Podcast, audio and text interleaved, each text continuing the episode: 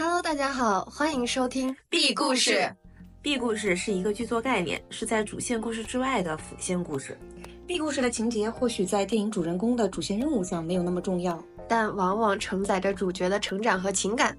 没错，我们这档节目是一档影视漫谈类播客节目。三个话很密的影视从业者，从我们看的电影和电视剧开始展开聊聊。简而言之，欢迎来到影视人的茶水间，一起闲聊吧。大家好，我是成功预测春节档的根宝，我是成功毒奶红毯先生的 VR，我是依旧还是很喜欢第二十条的可可白。我怎么见你还毒奶了姚太阳？没有，我没有毒奶小姚太阳，毒奶的全走了。我是微微看好 姚太阳。啊，你是说他？你觉得他会是黑马？对对对对，好，这是我们春节之后的第一期节目。我们在春节前就对春节档的片子做了一个预测，就在上一期节目，嗯，我们当时我和根宝预测《热辣滚烫》会拿下票房冠军，恶白预测第二十条会是黑马嗯打败白马拿下票房冠军。现在是我们成功了。嗯，成功预测。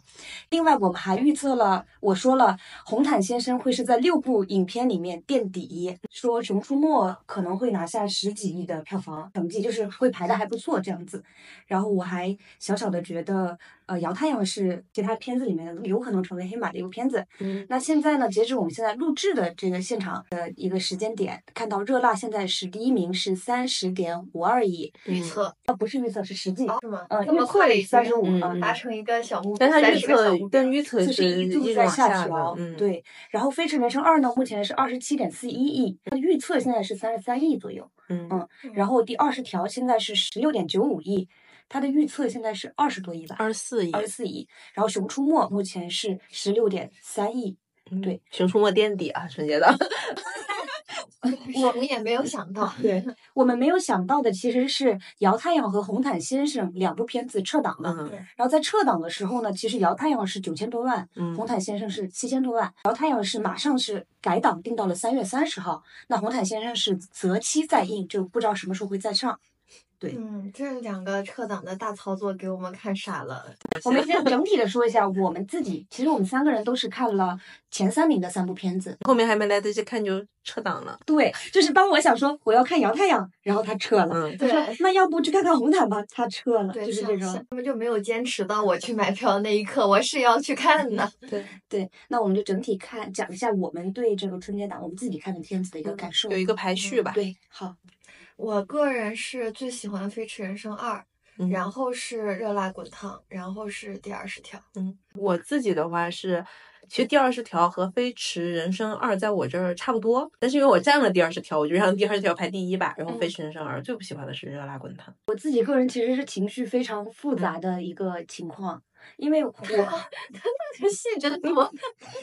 第二十条和《飞驰人生二》在我看来都是我对他们没有太大的预期的那种片子嘛。但我看完之后，我发现，呃，《飞驰人生二》它是一个完成度很高的片子，就是它没有什么艺术追求，但是呢，它在春节档这个合家欢的电影里面，在它的这个类型里面，我觉得它的制作结构啊，它给你的情绪啊，它该燃的地方啊什么的，都完成度最高。对完成度最高的一部片子。第二十条呢，我看完是非常混乱的一个状态，因为我知道它是正当防卫的这样一个片子嘛，它故事讲这个东西。那我的期待是它，我希望它是一个类似于啊什么辩护人啊什么这种嗯韩国的那种类型片的东西。但我看到那个前面全是马丽和雷佳音那种小品式的那种东西，家长里短的那种斗嘴啊什么的，我看得很懵。我我自己会觉得这个东西消解掉了后嗯面的一些社会意义的部分，但但是呢，我又不得不承认，金正会的那个戏是很不错的，包括那个赵丽颖的表演啊什么的那些部分，我还是蛮喜欢的。嗯然后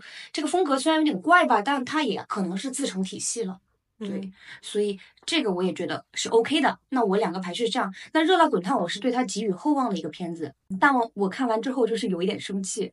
哑铃减肥是很牛逼，但就片子本身的质量来说是完全没有达到我的预期。我就觉得它有很多很多方法可以拍的还不错，但是就是完全没有按那个拍。跟宝石那天大年初一一大早就去看了嘛，十一点那场，嗯只是买的预售票嘛，便宜。对，看完之后就跟我们说好看，但我当时已经在跟我弟弟妹妹在商量，我们想去看《摇太阳》，已经准备在买票了。你们很很稀罕，听你们好特别呀！是这样子的，是刁钻的恭维。是因为我弟想看《飞驰人生二》，我和我妹都说不看。我说要不看《热辣滚烫》，我妹妹说，嗯，可是我觉得贾玲减肥给我的感觉是，她是为了这个电影能成，就是票房啊或者什么上面能成，她才去减的肥，而不像是我想要拍一个好电影去做的事情。如果我想拍好一个好电影，我可能是更加认真的去做剧本啊，或者是找更好的团队来拍这个电影。但她是在做减肥，她从主观上面，他没有那么喜欢他的这个举动。就营销的这个举动，他因为没有那么喜欢李焕英，我也不知道为什么，反正就是他说他不是很吃贾玲的这一套，所以呢，他就说我不是很想看《热辣滚烫》。我说那我看《姚太阳》，结果我们三个人达成了共识。但达成共识之后吧，根宝就说特别好看，就喜欢，我们立刻就是马上就是买了《热辣滚烫》的票去看。看完之后，我们三个人就很沉默的坐在那里。我弟说感觉刚刚在坐大牢，我没说还没结束吗？就是那种你知道吧？出来之后呢，我就一直不说话。他们俩就觉得说，哎，那姐姐是不是喜欢这个片子？嗯，不要再说这个片子的坏话了。其实我内心就是那种贾玲，你怎么这么不争气呀？对，我还跟何可白说，我特别希望女导演能赢嘛，嗯，赢一把。就我真的希望她赢一把。也赢了，票房上是赢了，但是我们希望的就是那种。但其实这个过程咋说呢？很复杂。对，我们那个心情很复杂。我们就特别希望她赢得特漂亮，就全面的。这个片子也拍的很好啊，口碑也很好，票房也好，全面赢的那种。呃，但是最后我们看争议也比较大，对对对，所以就是那种我又不想去说这个片子不好，但是你让我就是去夸他呢，我又有一点，尤其是当你弟弟妹妹坐在你两边，两个人都说很难看的时候，你那个心情之复杂，你就是不想说话，嗯，就很沉默的回到了家里，就是这个状态。然后这个春节档其实还出现一个争议，就是说豆瓣评分出来之后，这些片子基本上第一时间都是八分嘛，后面有一些上下起伏，然后也有很大的争议。你们觉得这个开分？开分还算正常吧。嗯嗯，真的吗？我觉得你是觉得贾玲的那个太高了。开分时我好像还没看《飞驰》，嗯，忘记了。嗯，但因为我觉得《热辣滚烫》好看，所以我还 OK。我觉得《热辣滚烫》，那我中立一点来讲啊，就我觉得《热辣滚烫》，我看完第一的情绪反应还是好的。嗯，就我有被他最后，因为他做的比较大的改变是那个 callback，就那个闪回嘛，就是有一点全员恶人的感觉。小红花那个对 BGM 的，对对对，就是他其实之前确实是把所有的苹果都给了他周围的那个人。闪回我在看的时候，我是有被触动到的。你当下那个情绪，你就觉得我靠，贾玲好牛逼啊！而且就网上就说她拍电影就是像那种穷亲戚，把自己最好的都拿出来了。其实我反倒觉得她对电影这件事情她是真诚的，是努力的。我当下看到她结尾的那个离场感也是好的，但是就是我翻过头来再回想这部电影的时候，他那个回味的感觉并不是特别好。就像大家说的全员恶人，他可能是在讲一个女性的一个转变和成长，但是你其实把周围的女性全部设置成了恶人这个点，你是不好回味的。就那种东西，但是我觉得《飞驰人生》和《第二十条》，他在回味的时候是那种情绪是要高于《热辣滚烫》的。我的感觉啊，虽然说我看完，我觉得贾玲很牛逼，而且是为女性就找到了一个发声的出口，但是我在感官上是有点没有那种回过味儿来的那种情绪高涨的那种感觉的。我其实看到他们的争争议点就在于说，突然所有的片子都上了八，但是八分其实在之前就是国产电影的。豆瓣评分体系里面，其实算是有一点小神作的那种感觉。嗯。但是好像从年会不能停开出八点二、八点三，到现在所有的片子挂在那里正在热映的片子，感觉全是八分的片子。就这个档好像，就有人觉得说，突然把中国电影怎么质量飞速增长，就是一下子提高了那种感觉。要这么说，我觉得韩剧全都打高了。是的，韩剧这么多年一直都是高分，这就偏高的那种。其实我感觉豆瓣分三部还算正常。嗯。可能就是争议点在这里嘛。但是可能。这也是今年的这个春节档跟往年的春节档格局有一点不一样的地方。我们年前在预测的时候，可可白他一直秉承的一个观点就是，多年以来春节档电影他的观察是，呃，预售和宣传期间跑得特别快的那一匹白马，最终都会被一匹黑马给超越。那个预期管理做不好，观众都第一时间冲进去之后，口碑坍塌，就会有别的片子。对，而且就是做不到，就大家的质量很平均，它一定有第一、第二名，口碑一下就坍塌。对对对，因为我感觉之前的春节档大概就是从疫情那几年开始嘛，大家就是有种不管我片儿好片儿坏，我能捞钱的机会就今年这春节档这一把，这是你最好最好的拉。拉票房的一个机会，所以很多片子质量它没有达到那种可以进春节档的程度，但是就觉得这笔钱必须这个时候赚，所以那几年我就是经历了很多，基本上去看的片子都很让人大失所望，尤其是《唐探》的那对《唐探三》的那，他还经历了疫情的一次撤档。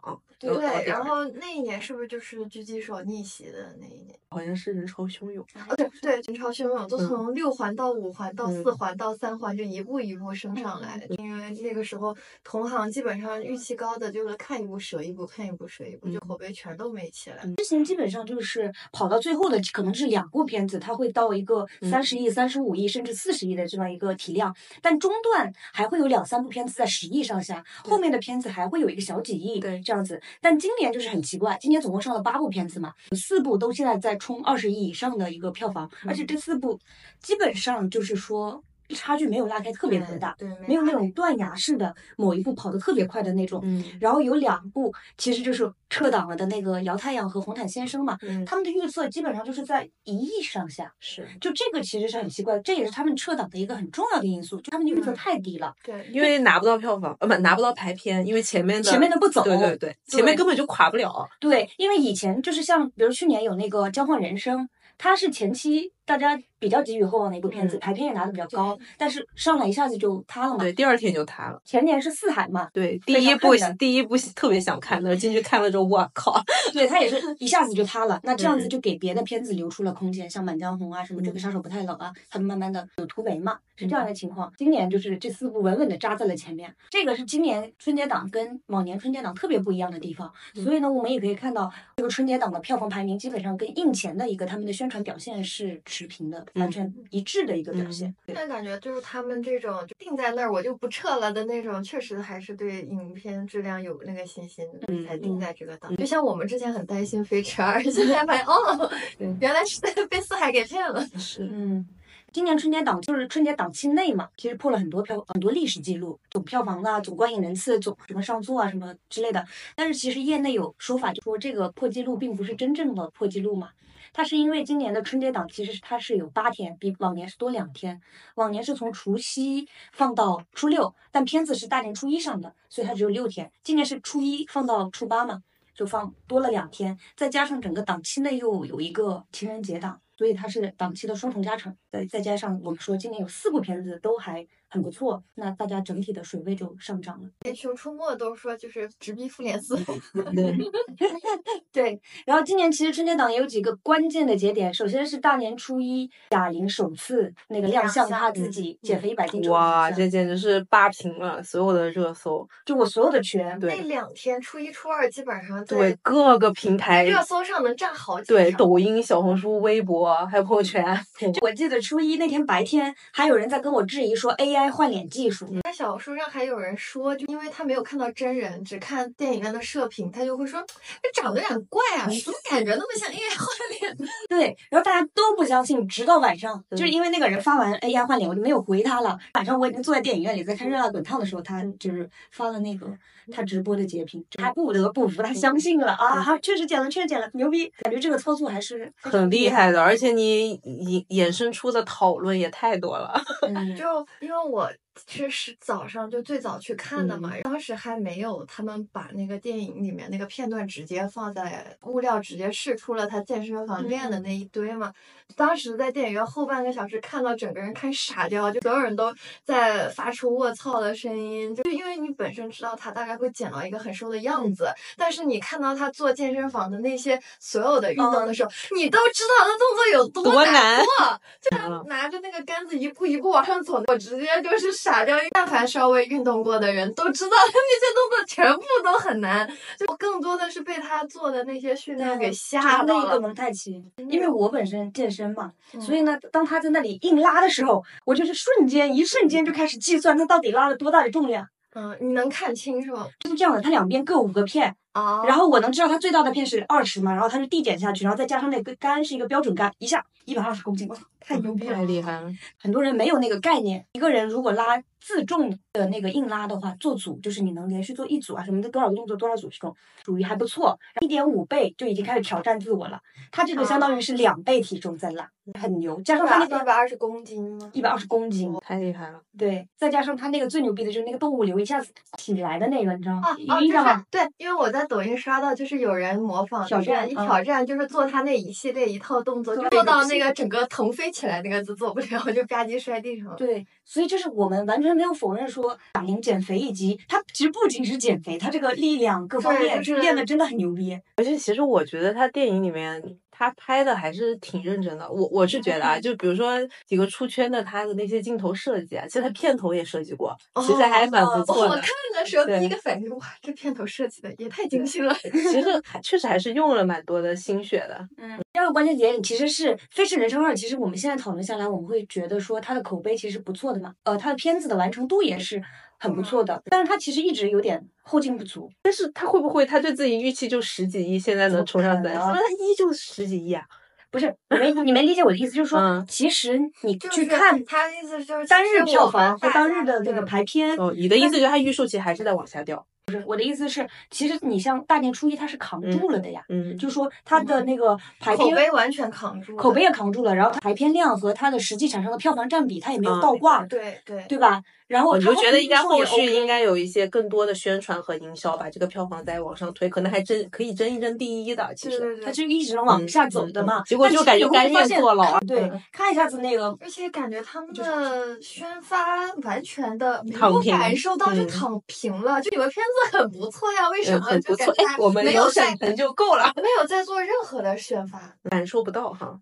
确实是，但他肯定是做了的，做了，这个不能质疑人家。对对，肯定是做了的。对，我觉得可能还是像我们预测的那一期说的，就是说嗯他看完之后你感受不错，但是你向别人安利的时候，你嗯缺一个抓手，你可能可以说啊，这个沈腾的片子嗯，挺不错的，但是还是不像说贾玲那个铺天盖地，所有人都知道她减了一百斤那个没有没有什么强烈。大的营销点吧？对对吧？你看完就只能说哇，好好看，嗯哇真不错，就是嗯那种。我们中午去听那个分析，那个数据就说，其实春节档基本上大部分人是只看一部电影的。嗯，所以呢，如果你只看一部电影的情况下，那《热辣滚烫》和《飞驰人生二》放在那里，大部分人可能在这一个舆论的格局下，他会选择《热辣滚烫》嘛，他不太会选择《飞驰人生二》，可能这是一个也是一个原因吧。嗯我们还听到一点说，如果他们会选第二部影片，他们会因为类型差异选择《熊出没》。可能比方说，你第一部影片是跟家人一群人看的，或者是你跟比如说朋好朋友或者什么情侣去看，那你第二部影片就该考虑带孩子什么的这种去看了。嗯是这样，所以如果说类型比较雷同的话，可能就不会被作为次选。嗯，稍微有点可惜吧，我觉得质量就挺好的，就感觉嗯没有在宣传上找到很好的发力点。其实后面你会发现，春节档过去之后，现在不是复工上班了嘛？嗯初九的时候，我们看到那二十条，它是逆袭了《飞驰人生二》，是当天的票房亚军嘛？它其实从初四是吧，嗯还是初五就开始逆跌了，就一路逆跌，到最对后就，是二十条，它逆跌是蛮明显，就初四吧，好像一路开始就往上走了。初九的时候，它是超过了《飞驰人生二》，嗯但是初十开始，第一名是第二十条，第二名是《飞驰人生二》，第三名是《热辣滚烫》，连续三天是这样一个情况。这也是我想说的，就是说，是不是《热辣滚烫》的影片质量其实是没有兜住的，它是相当于超前消费，已经消费完了。而《飞驰人生二》凭借它的影片质量还不错的时候是那种正常发力，但它现在还能持续发力。嗯然后第二十条的逆袭是在于说，它在前面的春节档的就说不上话，感觉到后来哎口碑出来了。今年嗯春节档还是比较特别的，就感觉就这个走势确实是以前没见过的。而且前面《熊出没》一直在第二十条前面，我就还问你们说。嗯怎么办？今年难道第三名是《熊出没 》？这跟我们猜测的也差太多了，嗯就那种感觉。你们就跟我说，放心，《熊出没是有上限的。对，他看看他这总共人生，他就能在在这里就能看这一部片子，总有一天他的受众就都该看的都看完。对，而且随着学生开学啊什么的，他就不会再有后面持续的一个动力了。而且一二线的人可能都回回来工作了，还有个周末吧，其实还能都再冲一冲。对，但是他还是蛮牛逼的，今年这个票房成绩冲二十亿了，这我没想到的。他这种稳稳的幸福，而且我后来才发现，《熊出没》今年是十年之约，你知道吧？刚好是第十年。十年之约，他们就说就跟那个嘛，你你说的那个，就开始把之前的一些支线的人物全部重新召唤回来，啊，就是这样一个灭霸行为。对，搞复联那套的。对，搞情怀，他们说这一部特别厉害，而且说是大人也能看。反正我听其他的播客节目说的，说的我都感兴趣了，觉得哇，好厉害。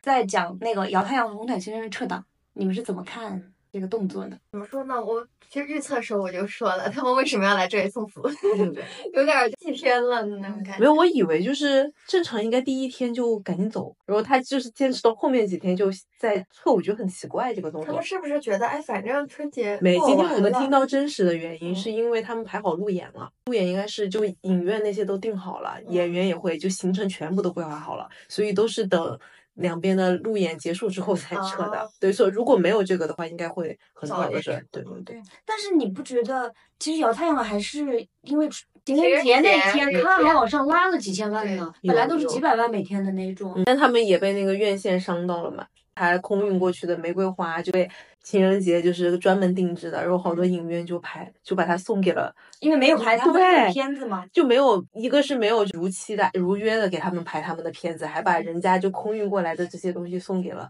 嗯，别的排片的观众，做的稍微有点不厚道吧，就这方面。但是他们肯定是，他们也认为今年的春节档应该像往年一样，这样子的有有一个往上升的那个，我猜可能红毯先生对自己的预期是十亿以上的跟人。潮汹涌一样，慢慢的走到快十亿。对，姚太阳对自己的预期可能是一个五亿以上，嗯，可能更高的一个票房成绩，但没有想到最后就是一个嗯，一亿都有一点危险的一个情况，那他们肯定回不了本嘛。对，嗯，对，可能大家也会觉得，如果不知道真实原因或者其他什么吧，会觉得他们有点鸡贼。姚太阳是把情人节，他有点像是主要想主攻情人节，情人节，从情人节这一天开始往后逆袭的这种感觉嘛。嗯，所以情人节这一天他已经吃到了，他才撤的嘛。红毯先生他下的时候已经是初九了吧，对，就是春节档都已经过去了。整个春节档都已经结束了。嗯，然后你说你退出春节档，那你春节档也就这几天了，你嗯这个退就是你到底退是没退呢？对，感觉红毯先生是不是有点觉得自己可能像无名，有点文艺？他是不是就是文艺，但是口碑还可以，但他没有一波儿。不是，但他有德华呀。现在现在是这样的，摇太阳确实在整个春节档的放上映的过程当中，它的口碑是 OK 的，嗯，是很多人去撑这部片子的。嗯所以你看，他马上定了三月三十号的这个档期之后，定这个东西他。马上定了之后，他每天的想看的数据还是不错的。嗯，就感觉很多人第一波我没看上，他马上到三月底他会去支持这部片子的，嗯所以他后面还有机会，我认为。嗯但是红毯先生其实他的口碑是不好的，嗯，那为什么我感觉红在我刷到的里面，感觉红毯的口碑还挺好，所以我还想去看一下。它应该是很两极。对，因为红它的口毯是因为碑都嗯是一些豆瓣上对，是豆瓣的那种，是那些普通人说在里面会睡着，嗯说是。而且我刷到了一些在豆瓣里面也偏更加资深的那些影迷，认为这部片子抄袭方方形，而且觉得它的讽刺力度是不足的。就是宁浩和刘德华个人的那个包袱也是没有放下的，就隔靴搔痒的一种一种对娱乐圈乱象的那种随便的那种点评，没有那种真正的讽刺或者说深度的一些表达都是没有的。所以我觉得这部片子还是我现在还是继续毒奶它，呃，我在叫毒它，嗯就觉得说是啊，定到哪个档期都没救了那种感嗯感觉啊。因为它其实前面是改档，特意改到春节档来的。有点难，是有点难。但对他改到春节档的时候，我就很已经很他本来应该是跨年档，为了夺闪星。我不知道吧，我觉得好像是大家都有一种潜意识认为，整个春节档的水位就是高的，你就是蹭一蹭也会票房还不嗯，错的，分一杯都是能够其实我感觉他还不如在跨年档，闪星，嗯，跨的很快。呃充分的空间给他升嗯上去。春节档还剩下最后一个事件，就是那个薛之谦的那个，嗯，那这这是跟人家《飞驰人生二》是有关系的 最大的宣传事件。对，我这个消息是从根宝这里知道的，是他第一时间转发到了我们一个群里面。对，因为我也是看到别人转发了薛之谦，相当于是他嗯呃自己很抖机灵似的发了一个这个影片的安利，写他看片过程的心路历程，可能本来预期不高，然后想我该怎么硬吹，所以我就偷偷去看了这个电影，然后哇太棒了，我都感动哭了，我竟然怎么怎么，然后就是类似一些不好笑的段子，然后他全程就像他以前写段子那种，就文字配图，所以他配了很多张这个电影的评摄，这种偷拍的屏幕啊，引起了很多人，就是第一是觉得他这种。评社的行为吗？大家都已经宣传了很多年了，在电影院不要拿手机拍，违不违法的另说，但是它就是一个很不道德的、涉嫌侵权的这样的一个。而且今年应该看电影的都会在，不管看哪部电影，在前面应该都会看到雷佳音的那个宣传片，对。哦，是吗？我没有看，每一部过去了，每一部都强行贴。是今年是那个雷佳音特地是专门拍了一个，对，因为电影局还是什么要求要求他拍了一部，里面特地讲到了是不让拍照对，文明观影。但其实他引发争议的点在于，后续他一直没有去承认自己这个错误，没有承认错误，甚至就是还转发了央视的。对央视那个不太理解，因为央视是先发了很多条，就是说评社是不道德的这样的东西，他都没转，他就转发了一个不不违法，嗯，就法律不是已经是道德的底线最底线的东西吗？那很多死忠粉的底下说，你看，就是终有一日，陈昭德选的央央视都来给我们盖章。虽然不知道普通人怎么看，但是就作为一个电影工作者，觉得这个东西很难受的，因为我觉得他就是仗着自己的粉丝。不止啊，就还有一些确实特别多会评社的观众，因为这个我们在各个平台上也经常会看到，还有拍视频的呢。这种东西其实作为从业者来说，其实还是蛮难过的，因为感觉这个东西以前是大家完全没有意识的，就可能我们小时候都拍过，但是经过这几年的宣传，就大家都在努力的去做这个东西，越来越知道的人越来越多。对啊，他一个公众人物一下就把所有东西感觉又倒退回了几年前。其实他的关键点就在于，首先他是公众人物，其次他是个娱乐圈的人呀，他当明星。当多少年了？而且连这个都你做错了，你就承认，大家就顺着这个就往下走。然后我们就说啊，他虽然做错了，他呼吁大家接下来要文明观影，这事儿其实就过去了。主要是后面一直在对掰扯这个事儿。当然，我们也看到了很多人说，那为什么片方不出来？各大片方、各公司、各主创不出来说？以及，其实我们也确实看到，曾经也有一些电影，它可能会在。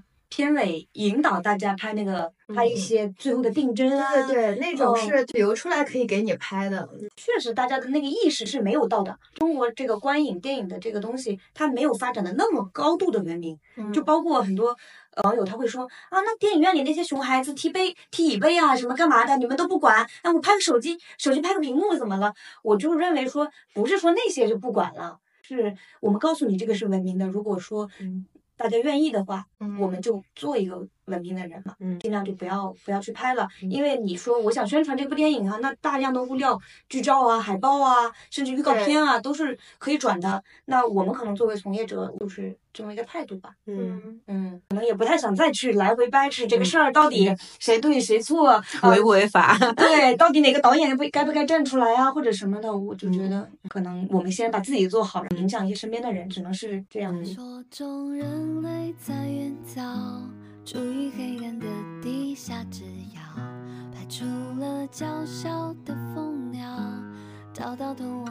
先，我们先从票房冠军《热辣滚烫》来聊一下吧。其实因为我是比较早一批去看的这个观众，所以他所有关于贾玲减肥啊、冲击这些对我的冲击力是赶上了最强的一波冲击波，所以看完的那个观感确实就是比较上头的，比较喜欢。其实我觉得喜剧的部分做了。就做那些改动，我是笑了的。我前面看的时候是比较一个轻松愉悦的那个氛围，包括他约会改成就是去办卡的活动呀，笑的最大声。他说那个他的那个妹妹说乐蛋婚内出轨，那孩子也不是人家的，就那里我就笑很笑的很厉害。然后里面整个做喜剧的改编是还是我还是比较吃的。我们那个电影院里面就包括我跟我妈一起看的，我觉得大家笑的也都挺开心的，就很轻松整体那感觉。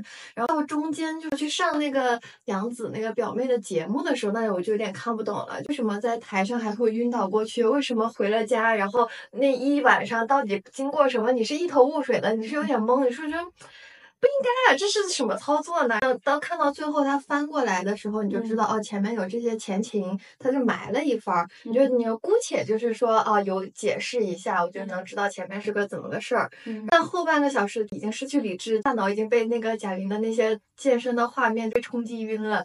其实身边所有人都在震撼于他减肥这个事情。那确实，他那个真诚度狠狠的把你给。就打傻了，我就整个人都是觉得已经不是很牛逼、很震撼，我就觉得好恐怖，这种惊人的毅力，我就觉得看完就是感觉哇，他不赚钱谁赚钱呢？就是活该他赚钱。我要是减了我减一百斤，我比他营销的厉害，我觉得全世界都欠我一个热搜，我觉得所有人我都要去美国时代广场上张贴我的减肥宣传片，那种感觉就。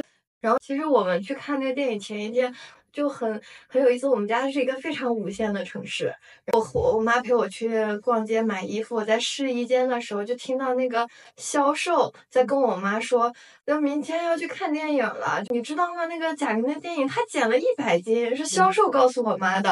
我当时觉得哇，这个这个点都这么下沉了，这个电影都还没有上，就已经感觉所有人都知道了这个事情，就感觉确实。打到很多普通人，它里面的那些笑点吧，我觉得我妈看的时候会比《飞驰人生》看，她会笑的更多，get 的多一点。我觉得《飞驰人生》他前面有点看不懂，他前面一直在玩手机，就是那种他会有点给看不进去那种感觉。他其实我看的里面觉得比较不太舒服的点，还是那种，因为他原片是比较疼痛的那个底子嘛，他和喜剧硬融合在一起的时候，有很多东西。是感觉很怪的，就比如说他和雷佳音上床那一场戏，我身边的观众就是发出了疑问的声音，他们说啊，是真的吗？就在他那个喜剧的逻辑里面，这种事情会发生，会让你就是第一反应就是觉得，嗯，真的吗？那种感觉。包括就是雷佳音那个渣男，你说他前面又要把他做的很有趣、很讨喜，他后面又要强行渣，你是觉得，哎，太硬了吧？还是会觉得。他就是两种风格融在一起，确实会有很多能看得出来不太融合的地方。嗯，前面讲别的的时候我都已经讲过了嘛，就说一点别的一些小的细节呗。毕竟这个片子它跟女性它是脱不开那个关系的，所以我是觉得有一些很直观的感受。她作为一个女性创作者，她确实还是规避了的。就比如说原片里面的强奸，就被同事强奸，以及最后她没有跟雷佳音在和好，而是说看心情，就这些东西你还是能敏锐的感受到的。但是呢，就是我前面想说的，她把也把很多女性角色就做的。道德上有问题，以及就是还挺恶的，就这种东西，你确实在回过味儿来的时候，你就会发现，就女权这个东西咋说呢？就是大家每个人在倡导女权的时候，他其实他没有一个固定的标准，感觉好像每个人有个人的意志在去倡导这件事情，所以就导致关于女权、男权、男女对立的事情，就大家的感受都很不一样。所以我觉得这也是造成了这部电影有很多不同的。观感上很复杂，对，很复杂，确实很复杂。就每个人可能接受某一个情节、某一个话题，他那个。因为有人会说啊，那贾玲终于开始塑造恶女了呀。哎，对，就就是还觉得夸的那种意思啊，就觉得说啊，这不是挺好的吗？让你们知道，我们女性可不都是真善美，我们为什么非得真善美呢？嗯嗯嗯，就说我们也可以有道德瑕疵啊，但是。我觉得这个问题不在于说她是恶恶女还是一个真善美的女性，而在于她的角色塑造的都不是很立体，所以你没有一个空间去理解这一些角色，那你只能看到她每一个人都是，嗯，就感觉好像解读起来就感觉就是各有对各有各的解读，而且是那种感觉。另外一个想讲的一个方面呢，就是我们之前有一期节目不是聊过《百元之恋》嘛？我会觉得说这种丧然其实不是特别对我的喜好，所以说他其实他做了这个改变之后，但是他还是保留了他这个丧然的那个这个故事的发展和内核。所以我后来也是在回想这件事情，我有一点不太喜欢这个这部片子的原因，会不会就是因为他还是没有去改掉这个内核？就是可能我会喜欢更直接燃的东西，但是它由于它改成了一个好像有一点喜剧的这个类型，但是它保留了这个丧然的故事脉络，最后综合起来吧，我就觉得我的那个情绪好像很难被调动起来，就在这方面可能就造成了我对他好像也有感动的部分，但是就是喜欢不高，我觉得是跟我对原片也是这个态度是有关系的。我讲完了，我还想补充点，但我不太敢说，你也可以把它掐掉。嗯，我觉得贾玲她最后走那个走廊的时候，就包括她整个练拳最后那一段，我觉得她的眼神吧，跟安藤英不太一样。安藤英给我一种很锋利，越来眼神越来越锋利，越来越帅气的那种感觉，就觉得他那种你懂吧？就他光通过眼神，他就改变了他整个人的精神面貌，他面相都变了。贾玲到越到最后，我觉得她练麻了。我觉得她减肥已经累到她已经麻了，就是她的眼神就是疲惫，又就是失去了光彩。对，失去了光彩那种感觉，他已经有点太累了。所以那个什么皮质醇太高了。对对，我就觉得，其实我也是想说的，但我没有说到这么细节。我就是觉得这个角色的成长，你除了这个体型上面的一百斤的。以及肌肉量的增长之外，其实你从角色的这个性格上面或者其他方面，你不太能看到所谓的这个成长。很多人会讨论的那个诟病的那个东西，是有一个点，就是说，呃，乐颖这个角色，贾玲在表演的过程当中，她始终是那种有点有气无力的像软软的。对对对，是那种状态。你说现实当中，你去跟我聊说一个人他虽然变了，但他不会说一下子咔我就变得声音很大或者怎么样，我是可以理解的。他他毕竟是电影，电电影在塑造角色的时候，他还是成长弧线得是拉出来的。我很喜欢那句话，贾玲她说乐莹她不是变瘦了，她是变强了。但是呢，我到电影院里去看这部电影的时候，我只感受到了乐莹她变瘦了，乐莹变强的这个部分，我在整部电影里面是。没有看到的，这是我失望的一点。嗯嗯，然后接下来我可能就会有比较长的一段关于这个片子的，就是 想想说的东西。长话短说嘛，我我尽量。我首先先进行一个免责的声明，我觉得贾玲特别牛逼，她减掉了一百斤，她的那身体的那个素质嘛，肌肉啊什么的练得特别特别的好，是非常承认的。我对电影所有的觉得不太好的地方，跟我承认她牛逼是不冲突的。而且我觉得现在贾玲她这部电影出来，包括她这个人出来，她有很好的意义，她形成她成为了一个很好的女性的榜样。嗯，就是会有很多很多人说，啊，你看贾玲她能怎么怎么样，她做到了怎么怎么样。我们女性是有自己的力量的，我们也有想做的事情，我们是可以去完成的。而且贾玲她就是站在了一个女性导演这样一个位置上面，她的那个标签渐渐渐的更加明确了。她在这个原本是男性主导的这个行业里面。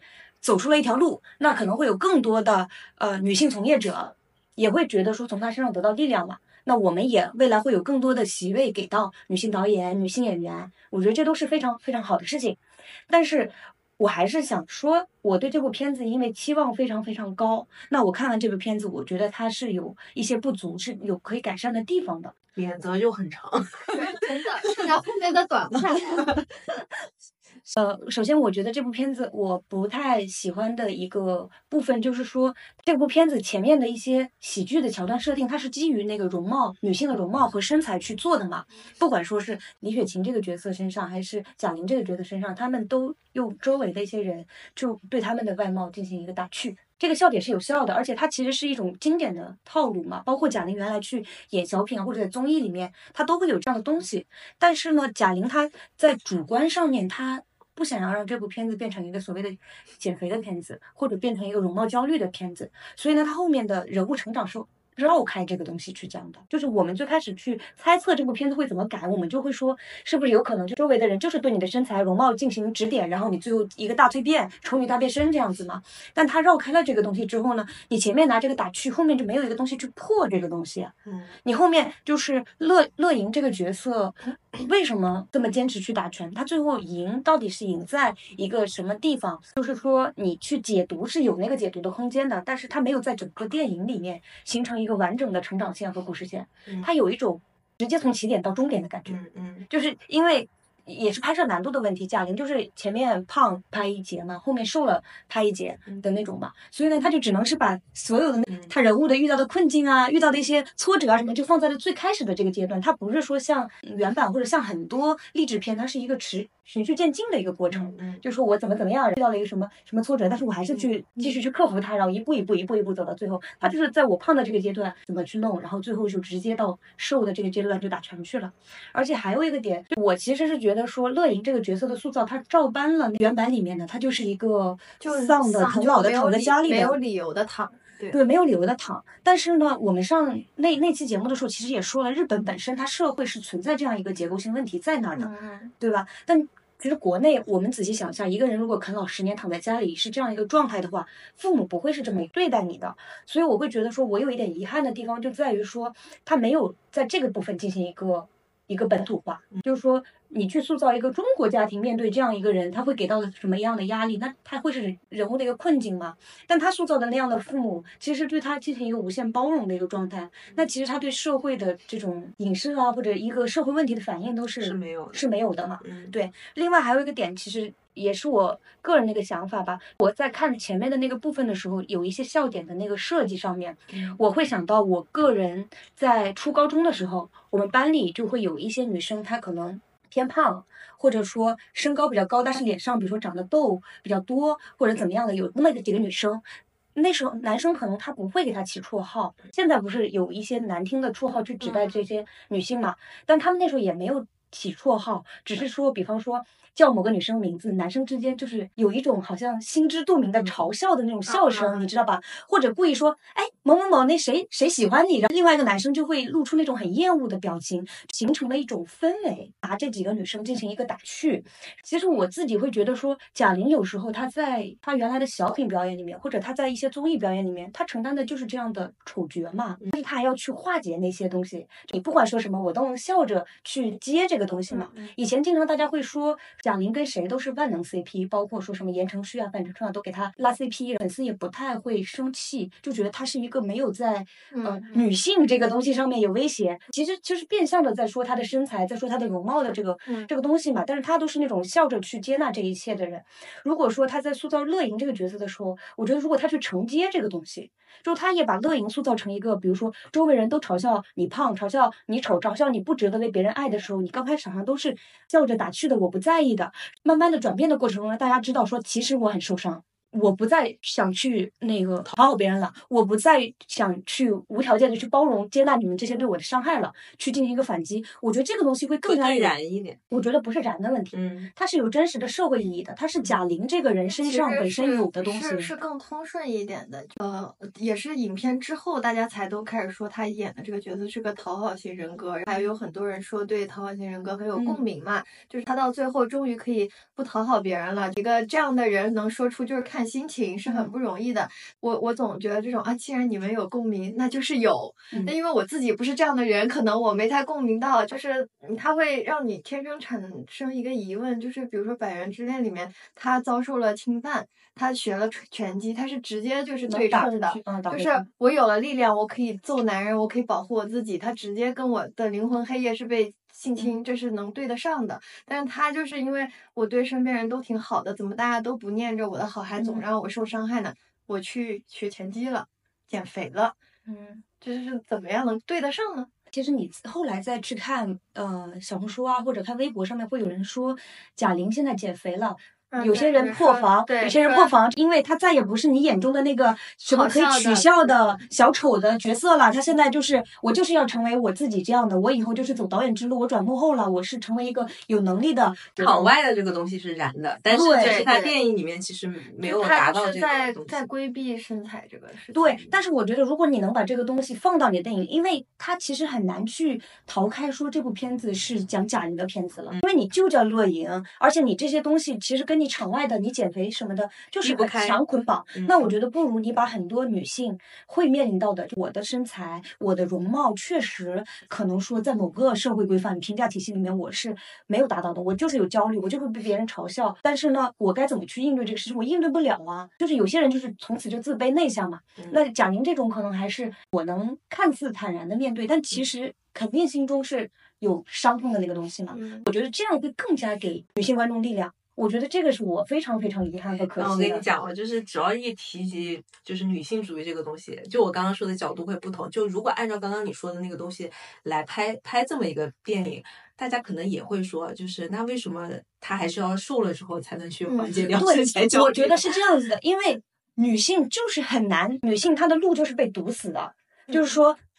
你长得不好看也不行，你长得胖也不行，但是你减肥，人家说你制造容貌焦虑了，你制造身材焦虑了，你这样做也不对，那样不做也不对。其实为的我们要争取那个女性的这种权益，争取女性男女平等，我们争取的是我想怎么着就怎么着。嗯，我想胖就胖，我想瘦就瘦，我想减肥就减肥，我接纳我自己，我我有我自己的价值判断。我女性是作为一个主体，而不是一个客体。你胖啊瘦啊。你这样子嫁不嫁得出去？你这样会不会被别人喜欢？其实你是放在一个客体上面的嘛，你是一个被评价的人。我们说的争取平等是，你不被别人评价了，你是你有自己的自我意志。我觉得就是很难，确实很难。其实很多人都说贾玲她自己未必也有真的有那么强烈的女性主义的一个意识，只是说她刚好迎着这一阵风，嗯然后她也刚好我们说的，她形成了一个女性的榜样。但她其实对她来说也非常的难嘛。嗯我们和白思佳聊天的时候就说，其实贾玲现在最难的是她下一部片子该拍什该怎么去去做，她自己身上能够充分去挖掘的。你看李焕英是挖掘她的那个母亲母女的这种嗯感情嘛。热辣滚烫，他也非常真的非付出了非常之多。不管我在这里说这部片子 有哪里不好，但他也真的是非常牛逼，而且在口碑上、票房上目前还是一个比较好的一个情况。那他下一部片子该往哪儿走，其实是挺难、挺难的。嗯下一部片子会有更多的人过来审视他。当他从贾玲这个故事转向，把镜头对向别人，把这个叙述的对象换成其他人的时候，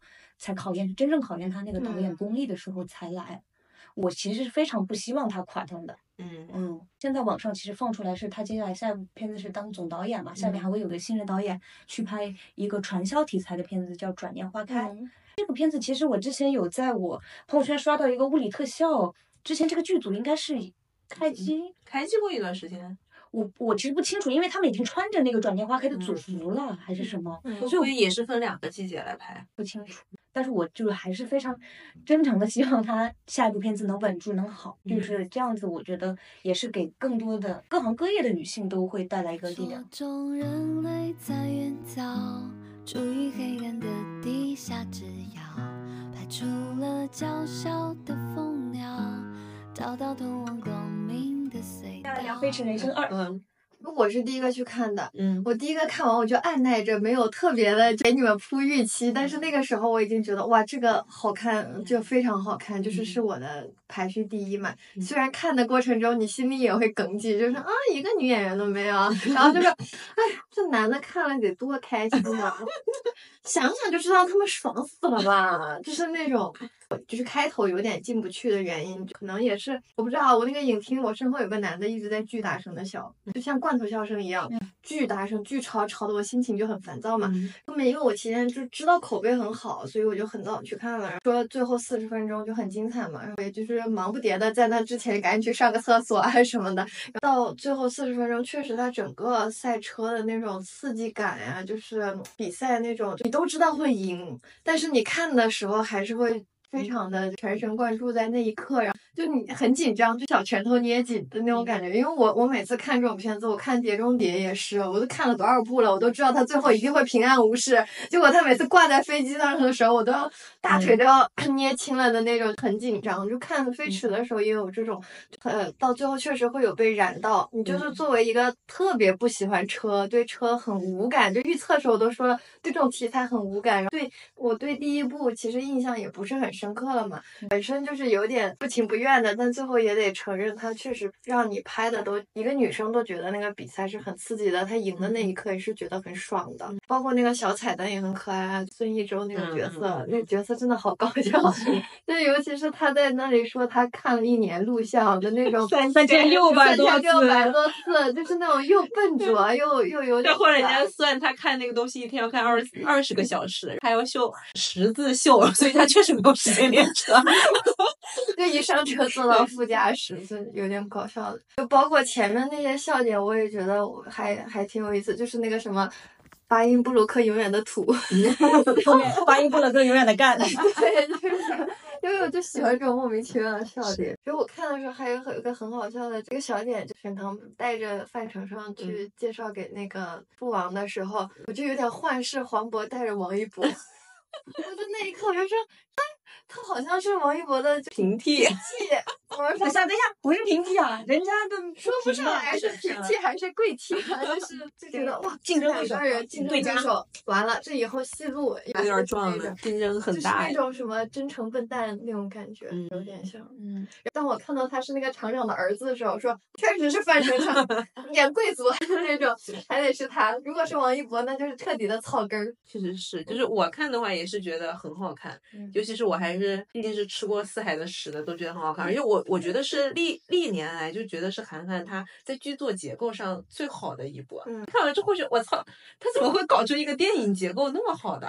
就是不管是你进步了呀，对，就是不管是主线还是他他想传递的那个关于热血的东西和那个新老更迭的那个东西，嗯以及最后燃的那个高光的那个东西，以及他的灵魂 对，灵魂黑，我都觉得不管是内化的还是外化的，感觉都做的非常的好。他尤其是他最后冲线，他那个时间计时哦比以前哦少零点零一秒，这个小算计，哎呀，把你会的。对，你就感觉他拍的时候都是那种都得把你们燃死。啊！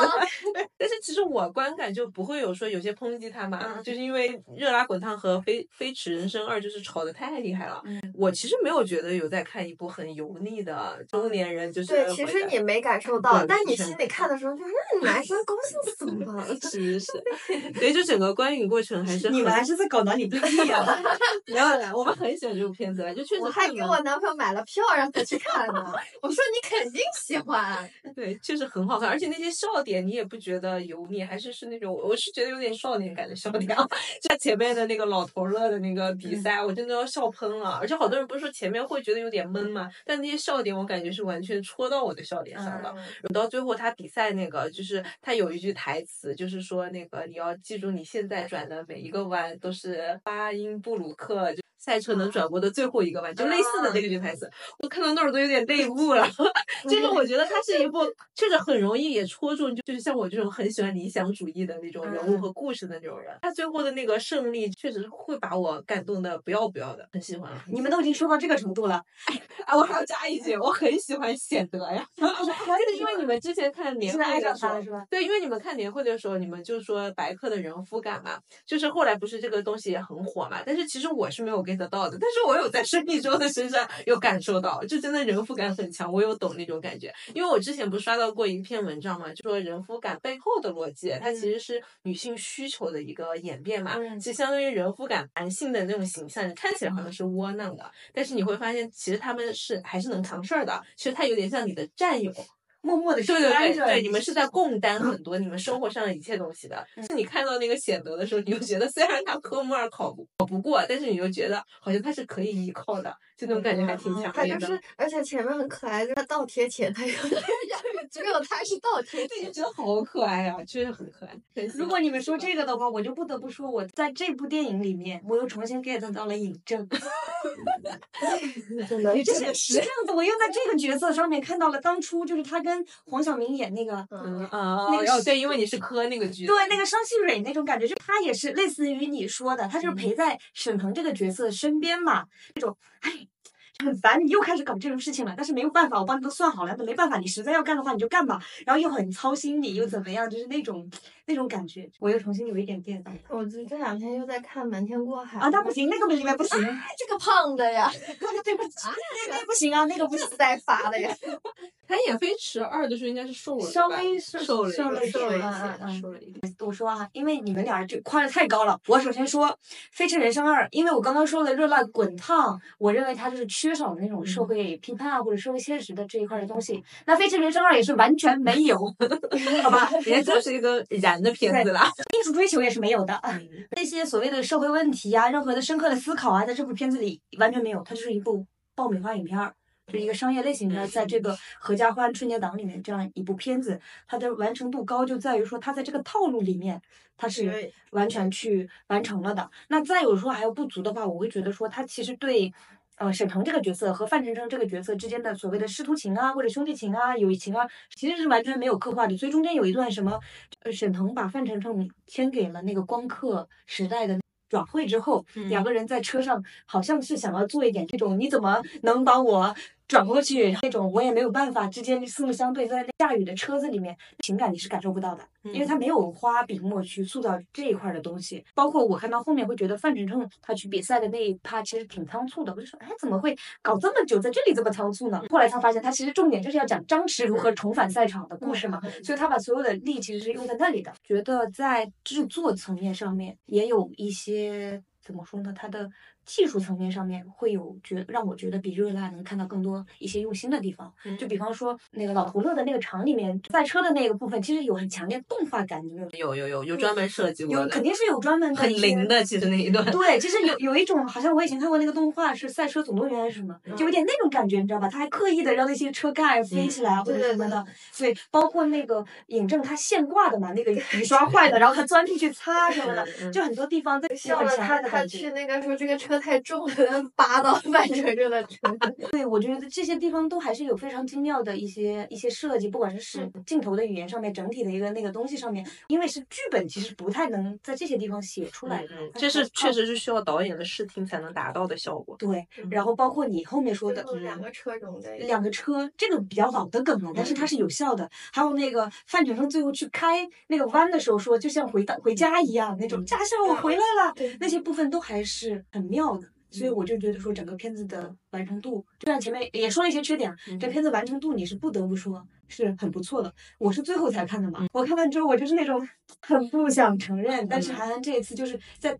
这个体系里面，在这样去春节档竞争的这么一个参赛作品里面，是完全 OK 的，完成度很高了。对对，就是也继续完成了他这个赛车的热爱和执念吧。我还看到那种，这个韩寒不是从来没有出来营业过嘛，在这个期间那么热闹的时候，就有男的说，他知道你们说是他说什么，你们都会就是乐意的，就是说着他，所以他干脆什么都不说。鸡皮疙瘩起来。啊什么呃拍不好女人容易什么男性凝视，于是一个女的都不要，就干脆不拍。对，好像说尹尹正在一里面应该还有一个老婆的，这一些技术规避啊，就是 规避不了，不规避。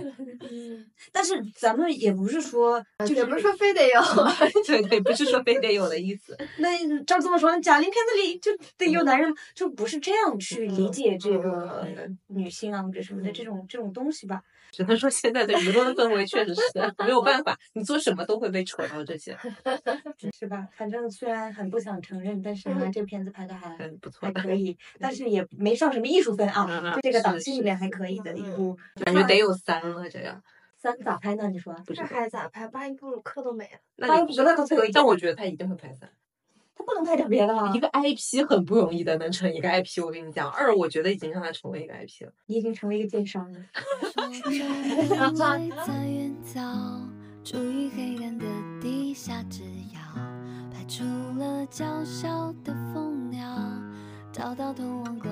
咱们来讲第二十条吧。第二十条。好，那你讲呗，我讲，讲好的。刘克白就跟就是收了钱一样，整个春节期间他就是每天超忙的在走亲戚，但他在走亲戚的过程中，还在那里给二十条写小红书，还不止发一篇，就感觉每天都在发，每天都在发，紧密的关注他的票房动态。对，他虽然就是没有拿到我预想的冠军啊，但是他还是 变成了一个小黑马。你是不是希望通过自己的小红书让他的票房冲上去，赢过我们呢？啊，那那那倒没有，我只是。想就是说尽自己的一份力。笑晕了，我说片方不给他发钱，我第一个不同意。就是这样的，就因为刚刚你们在前面也有说，你们可能不喜欢他的部分嘛，比如说他家长里短的，明明他讲的是一个这么严肃的一个话题，就为什么要用这些打岔的东西把它，就是为什么不能拍成像辩护人那样的东西？就恰恰就是我喜欢这部电影，其实我喜欢的是这个部分，因为我觉得如果把它拍成一个很常规的，就在常规逻辑里面去叙事的这样的一个普法很多人不会进来。对对对对对，以及他不会进春节档。对对，我觉得这个项目策划的初衷还是。蛮好的，就张张艺谋可能是对他就是就是他就是希望用普通人，因为里面台词嘛，普通人最朴素的那个情感，他其实就是想用普通人，就是跟我们最贴近的那些人物，他们的日常来为你。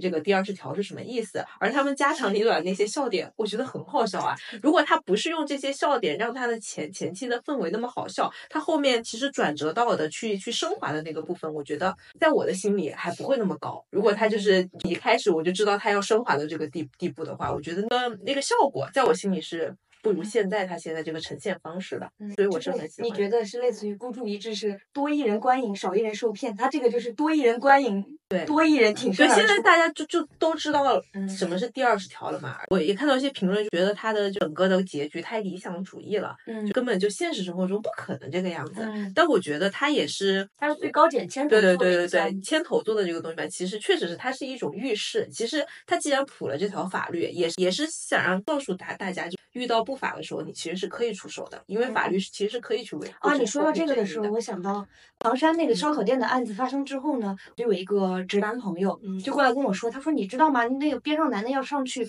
跟他干一架的话，你去派出所你根本说不清，两个人都得关进去，就是那个治安处罚什么之类，类似于这种。他说这话的时候，其实你是很难接的，嗯就是你怎么还给自己就是着不起来了呢？嗯，但是可能确实，比如说他们曾经有这样的经历，大学什么就去帮谁怎么的，就是你被抓进去了。嗯那那我觉得这个片子之后呢，我就说有个东西就是它确实是对社会是有意义的。就是可嗯能刚刚像你说的《飞驰人生二》，它只是一个爆米花，但这部片子它其实是能带来一些深思的吧。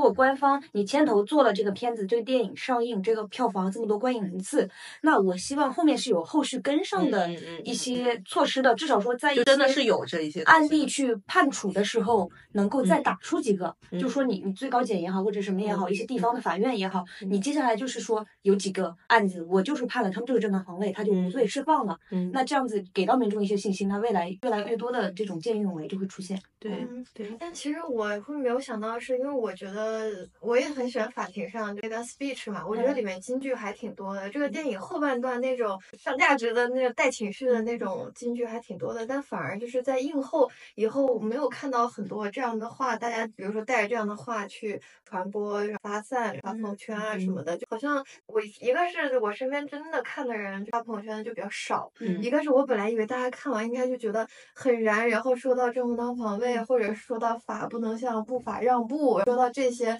什么这种 slogan 嘛，但其实好像真的在说这个议题的人反而是，我觉得我看到的是比较嗯少的。还是偏少。嗯其实好像大家还是在说马丽啊、雷佳音啊、赵丽颖啊，对。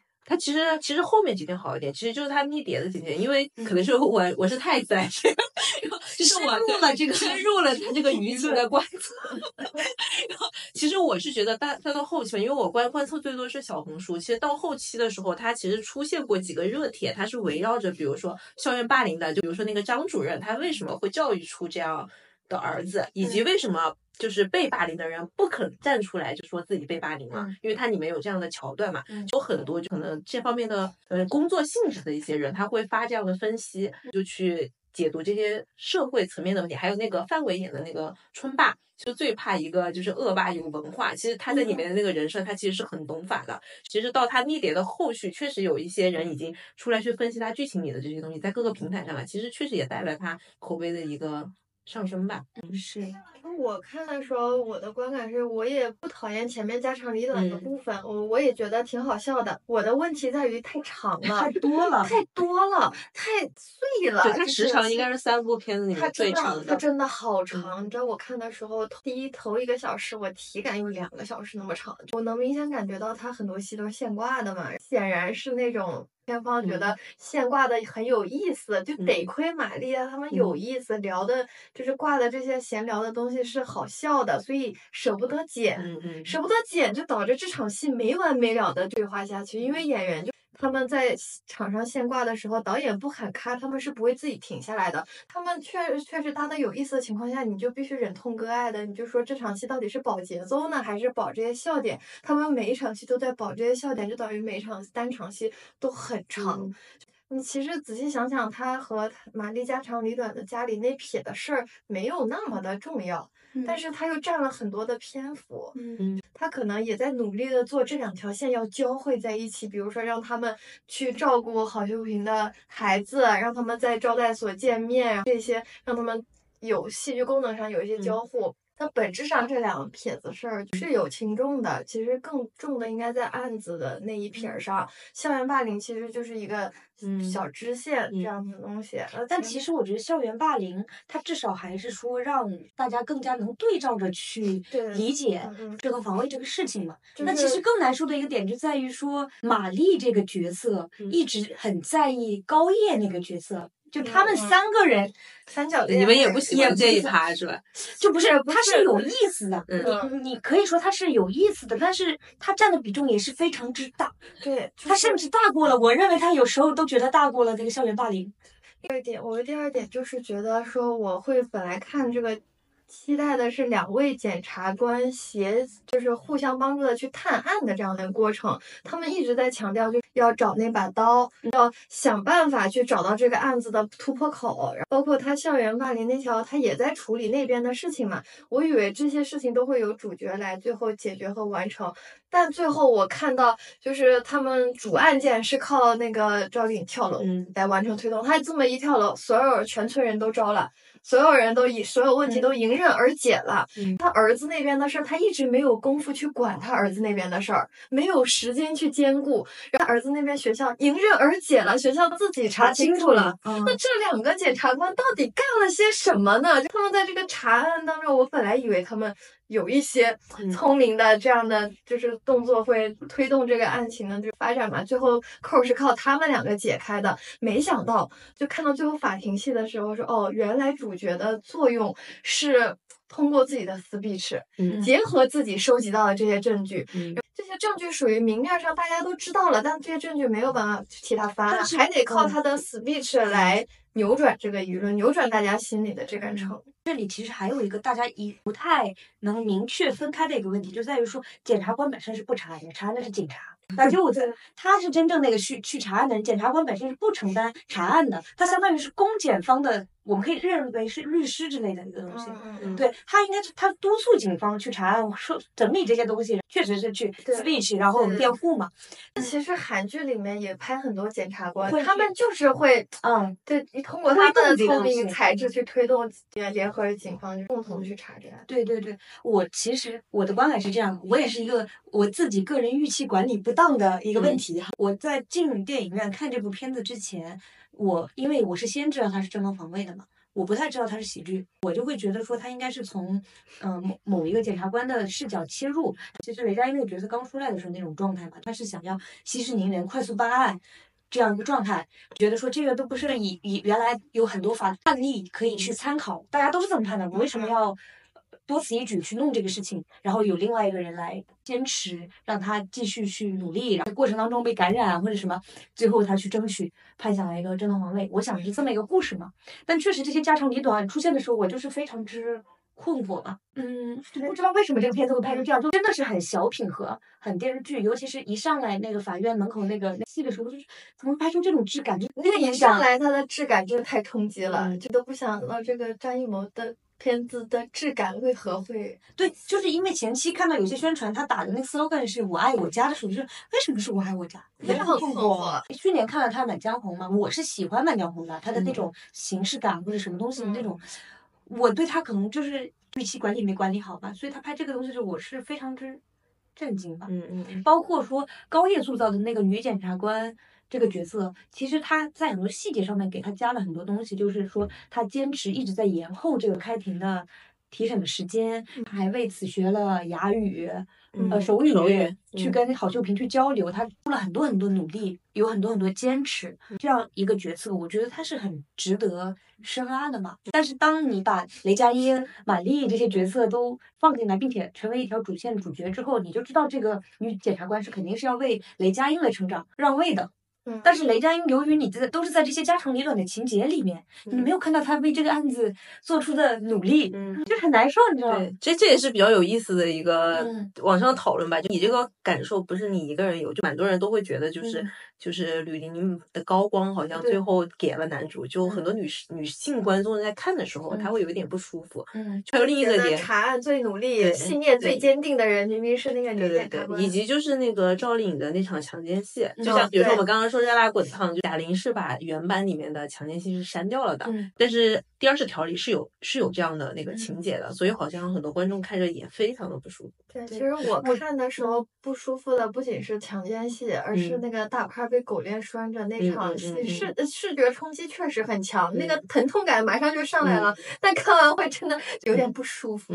但是是这样子的，他们探讨的点在于这场戏是否有必要拍，这场戏是去满足男性的一种就他给你的那种冲击感，就是不是说冲击感。就是你说的那个伤痛感是这场戏，很多人认为是有必要性的，嗯很多人认为只有这样我才知道郝秀萍到底经历了什么，我会对这个角色的共情拉到一个更高的高度。那我对这个案例到底怎么判，我会更加的关注这个事情，嗯且我最后会对影片所谓的这第二十条这条法条的。必要性、重要性有更深的理解，但是还有另外一个观点是在于说，其实你就告诉我郝秀萍被强奸了，她受就好辱了就好了，你不必要真的去拍拍这个嗯女性白白的腿，白白的肩膀，有一种觉得是男性凝视的东西。嗯嗯，就这个怎么说呢？首先，我觉得《百元之恋》里面里面去拍安藤樱被强奸的这个戏，或者说很多电影里面去拍这个戏，如果他是真的展现了女性的这个。灵魂困境黑夜啊灵对灵魂黑夜，她的这个困境，因为现实生活中就有很多这样的女性嘛，她确实展现了她这个困境。我觉得是不是说这个戏完全不能拍，不能拍的，只是说你拍的时候是为了那个噱头啊，还是说为了那个香艳的场面能吸更加吸睛？那那个是凝嗯凝视的部分。因为我也看这个东西还到是要有人去区别说的，贾玲拍这个戏的时候，就镜头会对准丑恶的男人。那个男老板嘛，就是他怎么油腻，他牙齿怎么嗯样，都会去拍这些。眸子拍的时候就怼着女的拍，嗯包括因为之前《满满江红》已经惹过争议一嗯次了，嗯嗯嗯，对，这一次就又开始。但是这种争议就是感觉停不下来，对对就是对对影视作品也不好好像很多都会遇到。其实我们是不太希望说最后变成了说啊，那你们拍女性绝对不要拍她的肉体的美好啊，或者什么的，或者说啊，男性导演说算了算了，我惹不起你们这些呃女男，然后我就我的片子以后都不不用女性了，不是希望是这个样子的。嗯嗯，但是呢，你又没办法。有个编剧跟我说，我们去争取女性的权益的时候，去争取男女平权的时候，一定要激烈。他说，就跟黑人当初去争取他们的平等的时候，嗯他们必须特别激烈，因为如果你很温和，是达不到效果的，只会达到那种敷衍，你知道嗯吗？嗯嗯，就是那种息事宁人，大家和和稀泥，就好像无事发生一样。你必须非常激烈，才会有一些变化发生。所以我又觉得说啊，这样的争论也是好的，它可能有一些矫枉过正吧，嗯，但它也但会有一些作用吧。嗯，会有作用。嗯，但就是说，我们在这其中有时候也会觉得嗯有点为难，肯定会有人在这个过程当中受伤，对那就是难免了。对嗯，因为很多问题就每个人看法就不论性别啊，你嗯不论你是男女，就是很多性别你的看法就是好像有点不太一样。所以有些时候在很多女性在可能表达一个观点的时候，我心里面可能也会有一点不认同，但嗯是你又是觉得哦，我靠，我是个女生哎，怎么可以不认同这样的观点，对就会也挺难受的。如果说让我去挑二十条里面女性角色塑造，嗯我会更加不舒服的地方，反而是说玛丽这个角色一直就是盯嗯着那个雷佳音跟吕玲玲，你们俩到底有没有问题啊？你们老同学怎么怎么样啊？就感觉啊，塑造这样一个女性，就会觉得说啊，女难道女人心里就只有这些事情吗？嗯就有点刻板印象，好像就是非得抓着一个男人怎么样的那种嗯感觉。那这个也会让我很不舒服啊。那你说现实生活中有没有呢？也是有，反正就是很难说吧。也许人家就是投身于这个家庭，他是快乐的呢，这就是他自己的选择咱也。不知道，对呀我我再说回《热辣滚烫》，我有一个呃挺不满意的部分，就在于说乐丹这个角色。其实你看出场的时候，呃，他们俩姐妹打架之前嘛，像你最喜欢的那个笑点，嗯就是乐呃乐玲说乐丹呃内出轨，且连孩子都不是她前夫的。我会觉得说哇，这个女性是之前的很多影视作品里都不曾出现过，她完全不会觉得自己很羞耻嘛，她还挺自豪的，他就是说这我有魅力，对对对，我认为那她这样一个很不一样的女性角色，她没有被那些所谓的道德的那些东西所框住嘛。影视作品里面男性出轨啊，或者男性劈腿啊，她也是这种。那我有魅力这样一个状态嘛，那我会对这个角色有期待。但后面她，她甚至后面也说出了类似于啊，她现在能趁着自己瘦嫁个人才叫有本事，包括说最后其实没有做任何姐妹和解，甚至她坐在台下那个状态，我都是那个眼神，其实还不知道如何解读。对我就会觉得这个东西都是有遗憾的，可能有人理解为说，终于塑造了一些恶女形象，那这个恶女她的深度或者她的不一样的地方没有得到呈现和刻画，嗯这个我我是觉得说。挺遗憾的，那我觉得希望贾玲未来，因为贾玲现在的困境，我觉得一方面就她作为女导演，现在被捧得很高很高嘛，就很多很多拥趸去维护她，就比如说一说我，难道只有我觉得《热辣滚烫》不好看吗？小红书上很多帖子是以这个为标题的嘛，或者说嗯为什么不能说《热辣热辣滚烫》不好看？就会有大量大量的人去维护它。你无法共情是因为你太幸福啦什么的，就很多维护的言论使这部片子上现在有一次听到这个话在深海，觉得好像这部片子就是不太能被批评嘛。那这样子的话，就相当于贾玲有一个上到了很高很高的一个位置，她很容易被捧杀，我就很怕她这样会跌下来。其实我们应该允许她拍的这部作品是有缺陷的，但她下一部作品也不一定会就是十全十美的。嗯嗯，但是我们觉得她能走得很远，慢慢的往上走。其实这样我觉得对她也会好一点。又怎么又回到了热辣滚。行，这一部就这聊完了，春节档就过去了。但至少我觉得对于电影人来说，这个春节档还过得不错吧还。不错，嗯各家都还觉得自己应该是不错，没有哪一哪一部就是说啊完蛋。那嗯，也要除了那两个，那什么？啊，对不起，还是有两家很愁愁的，还有两部什么，我们就完全没提的那个《黄皮》和八八戒嘛，哦，也撤档了，两部对也撤了。撤档都没有人说，这才最 可怜。就无人。八撤四，就是你知道那个有四还有俩，那俩就是没有人太关注。我记得他们票房应该就是几十万和小几百的那种那种状态。那为什么要要挤到这个档来呢？我觉得他们也是想说，在这个水很大的池子里面去分到一点，就因为他们平时上也可能是那种每天就几十万的一个几万的一个票房吧。但反正我觉得今年的春节档可能会影响后续春节档一些片子要不要进？就慎重了，嗯，会慎重了，不要来几。天。对，就属于在体育赛事里面的死亡之组。可能未来就是说你质量不过硬，咱不敢进春节档也是好事儿，对一个人来说。嗯嗯嗯，但是其实但质量过硬，你也要谨防你的竞争对手质量也很好呀。其实我觉得也不叫质量过硬，我觉得你要非常适合这个档期吧。你我觉得它得有很前置的一个爆点，在你的口碑肯定会不错的情况下，因为要考虑宣传，可能考虑的更多一点。就你如何在一个全方位的考虑了。如何在还没上映前就有一个吸引到观众的东西，你的类型、你的题材都适合这个合家欢的档期，且后续后续它有它那个口碑又能撑得住。有一些宣传的抓手可以二次发酵、二次传播，这种好难啊，好难。因为感觉春节档一个很重要就是排片嘛，每年排片争的都是必争之地，都抢破头了。所以感觉就是进来的话，起码要能保障自己有被看到的机会。对，那如果说自己后面的电影都在不断提升自己的质量，我觉得还是也是好事。嗯嗯，也希其实也希望每个大档期就有好几部片子大家共赢吧。对，嗯其实没必要你死你死我活。其实我我这个春节档的时候看很多相关的微博也好、嗯小红书也好，或者抖音的评论区也好，就互相掐架掐的特别厉害。嗯其实。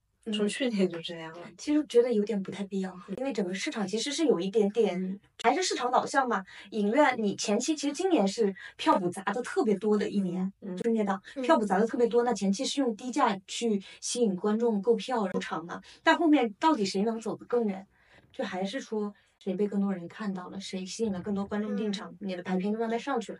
你看，其实到今天，今天为止，应该是《热辣滚烫》和《飞驰人生》的排片只差百分之零点一个点了。明天《飞驰人生》的排片就会上超过嗯《热辣滚烫》，它就还是一个市场的一个动态的一个嗯变化，可能不太能有什么吃个两天我就成为了一个票房冠军的这样一个情况。那很多人说三月份才是真正的春节档嘛，因为三月份那个《沙丘二》要上，诺兰总共上三部嘛。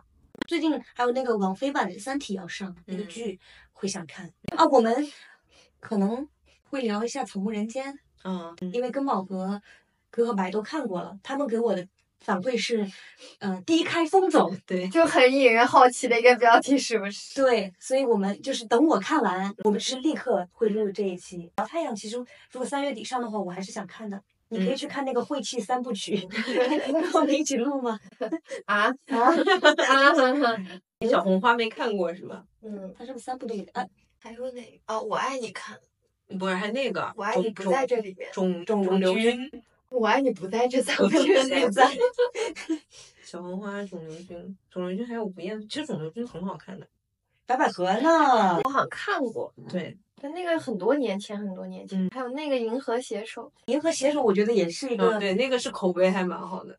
哦，都有口碑，有啊他以前在在电影节上的哦，那就期待了。那他也是一个业内的，我觉得圈内的，但是他可能会轻松一点，宋木子什么的，对吧？对呀、嗯，那就这期就到这里，好好呀好呀呀拜拜。新年快乐 新年快乐，已经录了三娇小的蜂鸟，找到通往光明的隧道，飞过了一座一座岛，好像有一个地方落脚把一个一个梦制造会不会有